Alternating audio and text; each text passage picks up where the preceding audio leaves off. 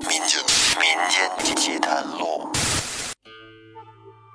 听众朋友，大家好，欢迎您继续收听由喜马拉雅独家播出的《民间奇谈录》，我是老岳。这一期我接着给您讲《麻城冤狱》第七集。在上一集的最后，屠如松这个案子算是水落石出了。如果到这儿呢，这个故事就结束了，也算是圆满的一个结局。但是让人没想到的是，屠如松在出狱之后又出事儿了。且说屠如松回到家，天天与家人们见面，恢复的倒也很快。而现在在死牢中怨天尤人的，那就该是杨武荣和杨同范了。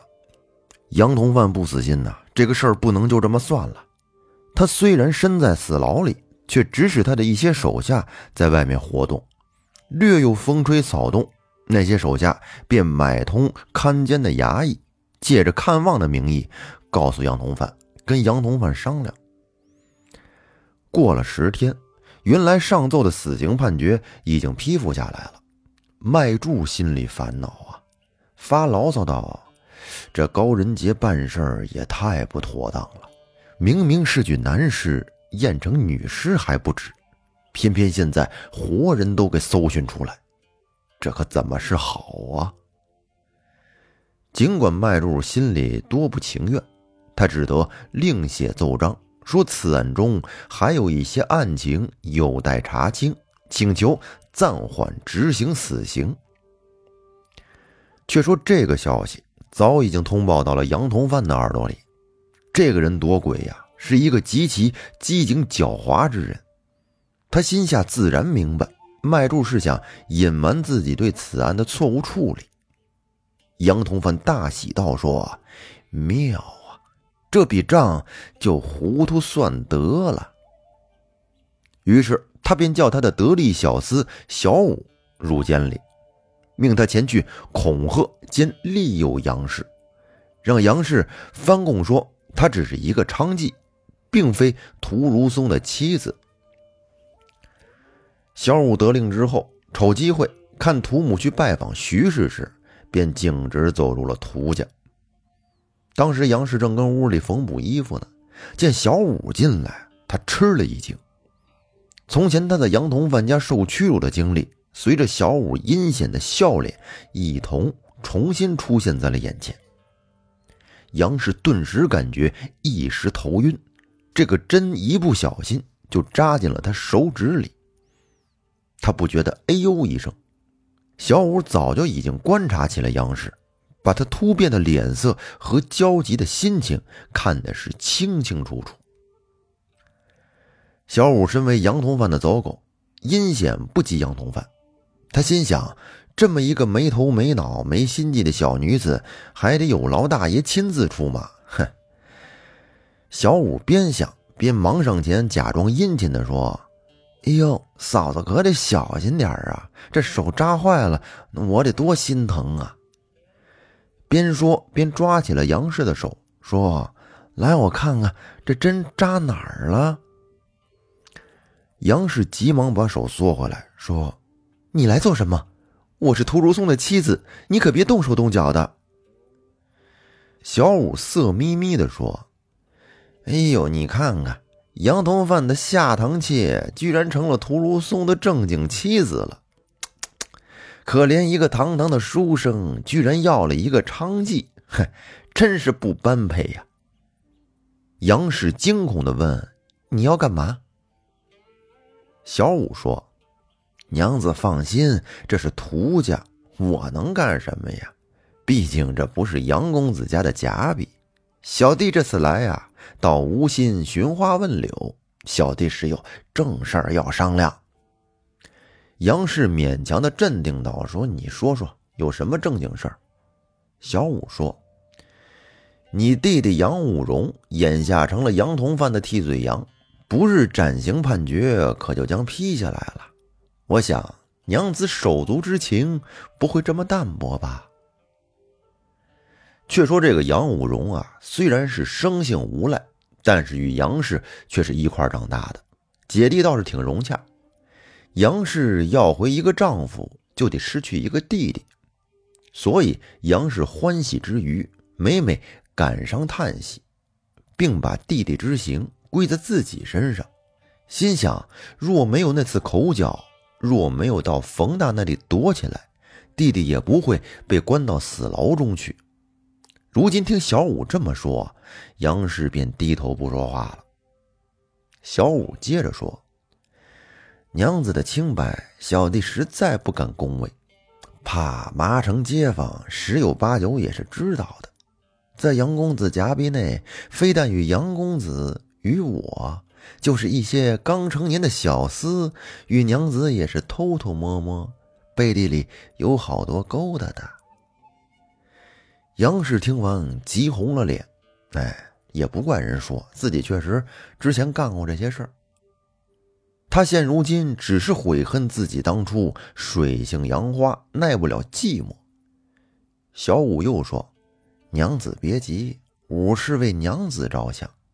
娘子的清白早已与娼妓无二。眼下杨公子有一个办法能救你弟弟杨武荣，那就是请娘子翻供，承认自己不是屠如松的妻子，是一个娼妓。”杨氏听完，心里咯噔一下，他权衡了左右。小五的话虽然说阴险，但是也不是没有道理。杨氏一个富人家，哪有铁石心肠坐视自己亲生弟弟受斩刑的？于是他就答应了。小五见杨氏答应，便私下把杨同范给他，让他利诱杨氏的十金收入了自己的腰包。于是，小五带着杨氏到总督府翻供，杨同范也就认了窝娼之罪。麦柱又根据这个情况呈奏朝廷。却说这里，屠母从徐氏家回来，见杨氏没跟家里，他有点担忧了。细想着杨氏已经是立志痛改前非了，不至于现在又跟以前似的本性难移了吧？又跑哪儿去了？不会是又跑人夹壁中去了吧？过了一会儿，等到掌灯时分，杨氏才回来。一见屠母，便下跪磕头，边哭边把自己的所作所为如实的说了。说孩儿与荣弟情谊深厚，实在不能坐视其死，只求母亲体谅孩儿手足之情。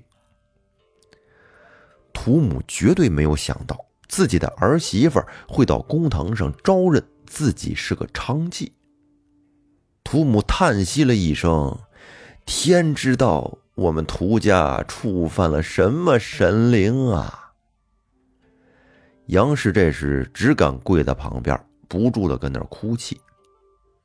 屠母想起一个富人家的苦处，又想这个事儿，杨氏也难办呀，一切都是命罢了。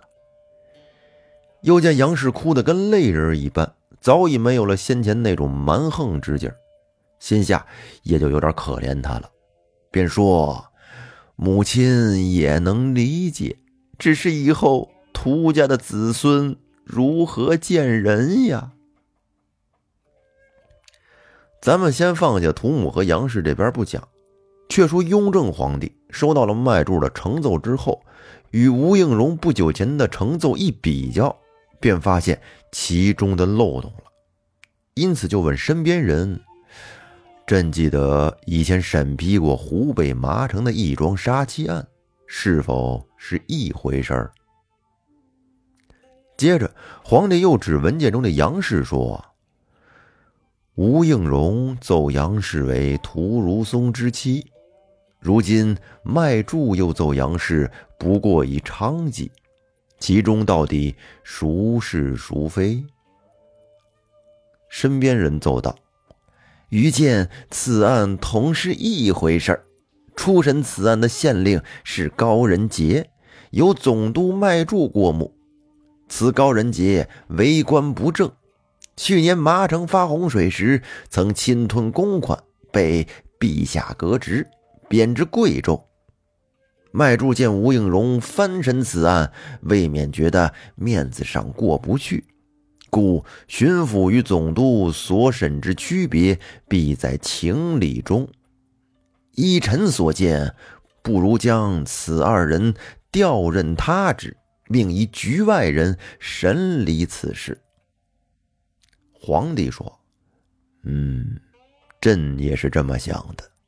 且此案关系三条人命，朕决定遣户部尚书史仪就任湖广总督之职，马上受理此事。”雍正又命人找出高仁杰原来的呈奏，一看见疑点果然甚多，叹息道：“用人一定要用的恰当啊。”只是朕一人难免有被蒙蔽之时。咱们再说这个史仪，以雷厉风行、铁面无私闻名于京都。此次上任，更岂有耽搁之理？当时即令属下官员进驻麻城，专门审理此案。杨氏又一次被招入了公堂。杨武荣。杨同范与屠如松、李宪宗、汤应求等人当堂对质，又收集各仵作的验尸报告。自李荣至其后蒋嘉年属下的几名外县仵作，都倒是难事。官府随召薛氏入公堂，薛氏见无法躲避，只得招认，曾受杨同范十金之贿。会审结果。实情与陈鼎呈报的是完全相同，史仪马上判决汤应求官复原职，屠如松与李宪宗两人无罪释放，杨同范、杨武荣两人一应斩决。仵作薛氏受贿作假，判苦役十年，发送至川藏边境。李荣正直不阿，死于板子之下，责令全县家将。重金给李荣的寡妇遗子。到现在为止，麻城大元狱才算是得到昭雪。屠如松与李宪宗两家又重新团聚。麻城百姓见事情终于水落石出，无不拍手称快。这个故事说到这儿就结束了。这是几经反转，不过最后呢，幸好还是一个大团圆的结局，还不错。那这期节目咱们就说到这儿。最后感谢大家的收听，欢迎您订阅专辑并关注主播复古宇航员。我们下期再见，拜拜。